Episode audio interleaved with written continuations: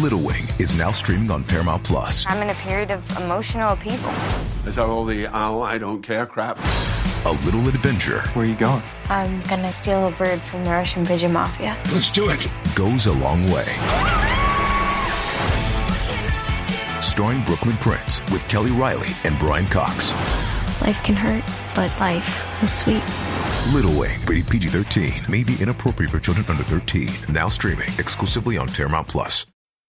How do you make a vacation last? How do you hold on to the joy, the clarity, the calm?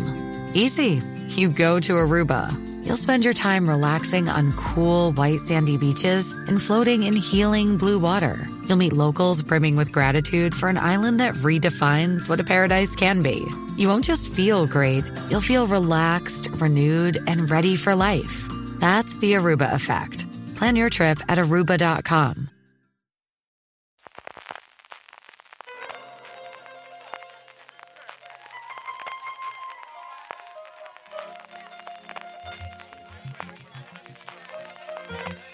Estás escuchando Fuera de Series con CJ Navas. Bienvenidos a Streaming, el programa diario de Fuera de Series en el que un servidor CJ Navas te trae las principales noticias, trailers, estrenos y muchas cosas más del mundo de las series de televisión. Edición del miércoles 21 de septiembre, vamos allá con todo el contenido y empezamos con un poquito de follow-up. Si recordáis, hace apenas un par de semanas anunciamos cómo HBO Max iba a estrenar los tres episodios de Salvar al Rey, de una cosa rapidísima, de hecho lo anunciaron como dos o tres días antes de su estreno el pasado 9 de septiembre, y si recordáis además el programa de ayer comentamos cómo estaba en el top 10 de Just Watch. Pues bien, HBO Max en España ha dicho que es a día de hoy el original español de más éxito desde que se lanzó la plataforma. Sí, sí, desde que se lanzó, por encima de Patria, por encima de 30 monedas, por encima de cualquiera de sus estrenos, y de hecho dicen que es lo más visto en general después tan solo de La Casa del Dragón. Yo he visto el primer episodio y desde luego que da lo que promete esta parte de ver en la trastienda del reinado de Juan Carlos I, incluida su relación con alguna mujer que no era voz populi, aunque ya se conocía desde luego la relación que tenía en su momento con el monarca emérito. Tiene un formato muy raro porque cuando ve los episodios cada 5 o 7 minutos se corta y además vuelve a aparecer en los títulos de crédito. Yo no sé si es que estaba pensado así, no sé si está preparada para emitirse en un canal en abierto que al final se tirase para atrás o como os digo, si estaba pensado como pequeñas píldoras y al final se ha decidido concentrarse en tres episodios. De todas formas, desde luego gran éxito, sin números, como siempre, ya sabéis lo que son las plataformas, nunca tenemos números más allá de aquello que da Netflix y luego lo que pueden hacer las eh, empresas de análisis en Estados Unidos Nielsen y aquí hay un par más que también lo hacen. No tenemos números directos de las plataformas, pero como os digo, según ellos, la serie de más éxito original desde que llegó HBO Max a España. Arrancamos el bloque de noticias en nuestro país con A3 Media en general y A3 Player Premium en particular. Y es que el grupo ha acudido, pues como toda la profesión, al Festival de San Sebastián y ha aprovechado para decir cuál es la situación de producción de varios de los proyectos que tenían ya en cartera y anunciar el proceso de varias series nuevas. Por un lado, como ya sabíamos, lo que nos viene enseguida dentro de nada es, en primer lugar, La novia gitana, se estrena este próximo día 25 de septiembre, posteriormente llegarán La Ruta, junto a nuevos episodios que ya se están emitiendo de historias de UPA, de UPA Dance, y Reinas al Rescate. Han actualizado cómo está el proceso de rodaje de varias cosas que habían comentado. Cardo y los protegidos ya han terminado de rodarse. Se espera el estreno dentro de poco de Las noches de Defía, UPA Next, Zorras, déjate ver, no se lo digas a nadie y lo que yo tengo muchas ganas de ver que es el documental sobre Tino Casal, además de la tercera edición de Drag Race España, que es una de las cosas que mejor le funciona a la plataforma. Y por otro lado, arrancaré en unos meses las grabaciones de Vestidas de Azul y la otra que yo tengo muchas ganas de ver que es Camilo Superstar y la que ellos esperan que sea su gran éxito, Cristo y Rey, que parece que está terminando de rodarse y que se estrenará en la plataforma antes de que llegue a Antena 3 porque esta se emitirá también en lineal. Y sobre los nuevos proyectos que tenemos, pues en primer lugar, Drag Race España All Stars, para los aficionados del reality, pues aquí tenéis por partida doble, y metiéndonos ya en series de ficción, eh, comenzamos con Red Flags, así en inglés, Banderas Rojas, una serie creada por Nando López, el autor de la novela La Edad de la Ira, producida junto con Z Studios, y que cuando leen la sinopsis, ya me diréis si no es así, lo que suena es a la euforia de A3 Media. Una ficción centrada en las vidas sexuales y emocionales de cuatro adolescentes y que abordará las diferentes formas de entender las relaciones y la identidad y la manera en la que la pornografía condiciona la educación sexual de los jóvenes. La serie está ultimando su casting y comenzaría a rodarse en el mes de octubre. Por otro lado, Santuario se une a la nueva oleada que tenemos de adaptaciones no literarias, sino de podcast. Aquí adaptaría el podcast de mismo nombre, creado por Manuel Bartual y Carmen Pacheco, en el cual, tras el desastre climático, en el futuro, las mujeres pasan su embarazo en el santuario, una cúpula con condiciones climáticas mejoradas. Allí viven en paz, cuidadas y relajadas, lejos de su familia y del resto de la sociedad, para evitar que el aire contaminado afecte a la gestación, o al menos eso creen. La llegada de Pilar a este centro sacará a la luz la verdad que oculta el santuario. Aquí la producción corre cargo de Poughkeepsie Films, la productora de Ales de la Iglesia y Carolina Bang. El tercer anuncio yo creo que estaba cantado y es La Red Púrpura, el desarrollo y la continuación de La novia gitana, que antes de estrenarse pues ya consideran que va a ser un éxito. Y luego la que más curiosidad tengo por ver se llama El Gran Salto, que es la adaptación del gimnasta olímpico del dos veces ganador de medalla de oro en las Olimpiadas, Gervasio de Fer. Gervasio que ha vuelto en los últimos tiempos a estar en boca de todos, con sus retransmisiones en los Juegos Olímpicos, con la larga entrevista que le hizo en su momento Jordi Wild, que está muy muy bien y un retrato pues de cómo con esfuerzo se puede conseguir la gloria olímpica, de una caída durísima a los infiernos y del resurgimiento que está teniendo en los últimos tiempos. Y junto con estas dos series, dos documentales, los dos centrados en mujeres de la época del destape. Por un lado, Una vida bárbara, un documental sobre la vida de Bárbara Rey que se está produciendo en paralelo a Cristo y Rey y que va a contar con la participación directa de la actriz y y el otro, que también tengo muchas ganas de ver, El Enigma de Nadiuska, una de las mayores, si no la mayor estrella de esa época en España, y una historia de una mujer que lo fue absolutamente todo y que acabó totalmente desaparecida y pues una vida muy complicada desde luego en los últimos tiempos.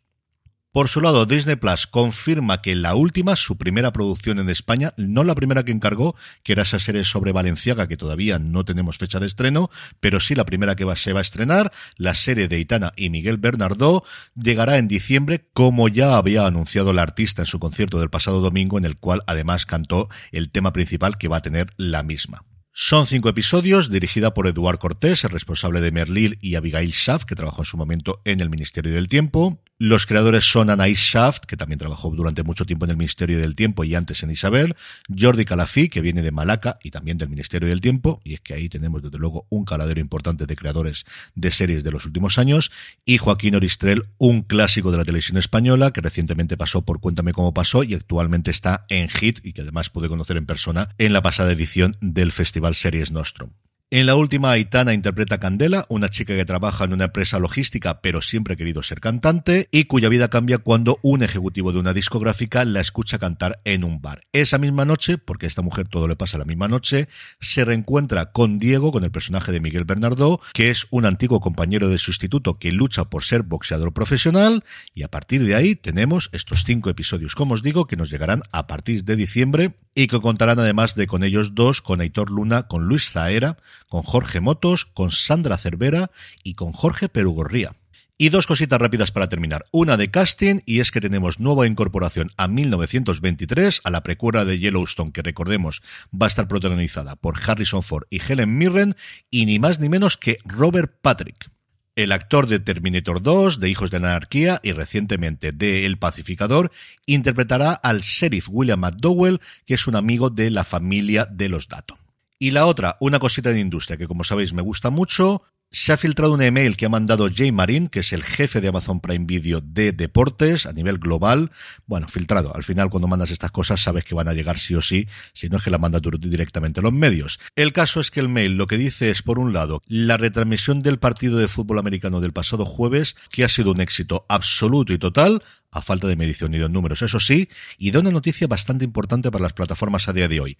Durante las tres horas que duró el partido, ha sido el momento de toda la historia de Prime en el que mayor número de suscriptores nuevos ha tenido la plataforma. Por encima de las ofertas de Prime Day, por encima de las ofertas de Cyber Monday, por encima de las ofertas de Black Friday, por encima de cualquier otra fecha, y eso en un mercado tan absolutamente saturado como está Estados Unidos con Prime, en donde se estiman que más de 76 millones de hogares estadounidenses, de los 122 millones que tiene Estados Unidos, ya tienen Prime contratado. En el apartado de trailers no tenemos como ayer dos cositas de vampiros, pero sí tenemos dos cositas de iglesia o al menos que suenan a iglesia. Las dos vienen de Netflix. La primera de ellas, Notre Dame, una serie limitada en la plataforma que tiene lugar durante la noche en la que se quema la Catedral de Notre Dame en París. Y lo que cuentan son historias de hombres y mujeres mientras los bomberos están intentando apagar ese fuego, las relaciones cruzadas que tienen los personajes que tendrán que amarse, encontrarse, odiarse, sonreír o ayudarse unos a los otros. El estreno el próximo 19 de octubre. Un poco antes, el día 14 también del mes que viene, de octubre, nos llega Sagrada Familia, la nueva serie de Manolo Caro, el responsable de la Casa de las Flores, con Naya Ninri, con Alba Flores, con Carla Campram, con Iván Pellicer, con Macarena Gómez, con Alex García y con Ela Keweku. Creo que es posiblemente el tráiler que menos me gustó en bastante tiempo. Me han parecido que las interpretaciones, y mira que al final es el tráiler que supone que ponerlo mejor, bueno, pues me ha parecido que estaban muy forzadas, una voz en off que me ha parecido machagonísima. No lo sé, si ya le he cogido yo manía como tantísima gente también en la profesión a Manolo Caro después de las últimas cosas. A mí desde luego no me ha convencido. Dicho eso, si le siguen dando trabajo en Netflix, por algo será. En estrenos, pues hasta siete, sí, sí, siete, como os digo. En cadenas de cables, Calle 13 nos trae la cuarta temporada de Baltazar, AXN hace lo propio con la décima ya de Candice Renoir, Prime Video nos trae Prisma, dos hermanos gemelos adolescentes idénticos desafían las normas de género de diferentes maneras en un viaje de autodescubrimiento, una serie italiana. En Netflix son tres, la primera de ellas, una interpretada por Zoe Saldaña llamada Desde Cero, en la que una artista se enamora de un chef italiano y emprende un viaje de amor, pérdida, superación y esperanza trascendental entre culturas y continentes distintos. No es que me atraiga mucho, pero es cierto que Zoe Saldaña en Italia pues tiene su aquel. La otra también de amorío se llama Solo por Amor. La carrera solitario de Deusa pone a prueba su relación con Tadeu. Eva quiere que alguien importante grabe sus canciones y pronto sus sueños musicales se entrelazan. Esta creo que firmemente me la voy a saltar. Y la última de Netflix, esta sí puede que me acerque, anunciada simplemente hace tres años, la nueva serie de Ryan Murphy, Dahmer. Monstruo, dos puntos, la historia de Jeffrey Dahmer. El título, desde luego, hombre, no llega a ser El Señor de los Anillos, Los Anillos de Poder, pero un poquito largo sí que es. Es un nuevo vistazo al asesino en serie Jeffrey Dahmer y sobre todo el cómo pudo ocurrir que operase durante más de 10 años y asesinase a más de 17 personas en ese tiempo, después de haberlo visto en documentales, después de haberlo visto en película con Jeremy Renner, Evan Peters va a interpretar al personaje principal, a mí es un actor que me encanta, no solo lo que hace con Ryan Murphy, es un tío que me gusta muchísimo lo que hace siempre, esta sí es bastante posible que la vea, como sin ningún género de duda veré la última, porque al final me tiene atrapado, que es el estreno, casi un mes después, eso sí es cierto, de la fecha inicial de Andor, la precuela de Rock One, con Diego Luna volviendo a interpretar a Cassian Andor, tres episodios va a ofrecer Disney Disney Plus, de una atacada, de una serie que va a tener dos temporadas confirmadas desde el inicio. Las críticas en general, ha visto alguna tibia, pero en general las críticas americanas son bastante buenas sobre la serie, como si algún aficionado de la Guerra de la Galaxia se le hiciese falta, o igual sí, después de Obi-Wan Kenobi. Vamos a ver qué tal.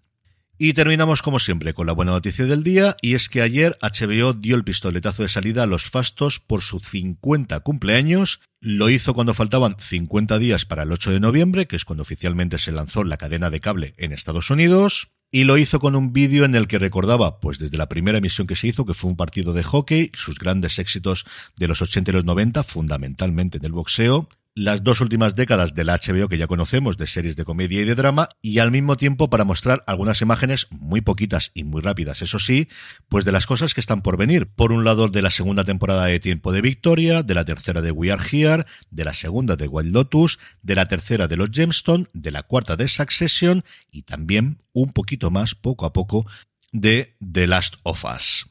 Durante estos 50 días anuncian que van a mostrar a trailers, anuncios de repartos, fotos de rodaje, imágenes inéditas, fragmentos de guiones, esto de lo que más me atrae a mí porque no suele ser algo que habitualmente lo tengamos, y que todo culminará el 8 de noviembre con un evento de redes sociales que van a llamar HBO Awards, que destacarían lo mejor de los primeros 50 años de HBO. Pues eso, que 50 años no son nada, que por muchos más y que sigamos disfrutando de estas y todo el resto de las plataformas. Con esto terminamos streaming por hoy. Volvemos mañana jueves. Gracias por escucharme. Recordad, tened muchísimo cuidado y fuera.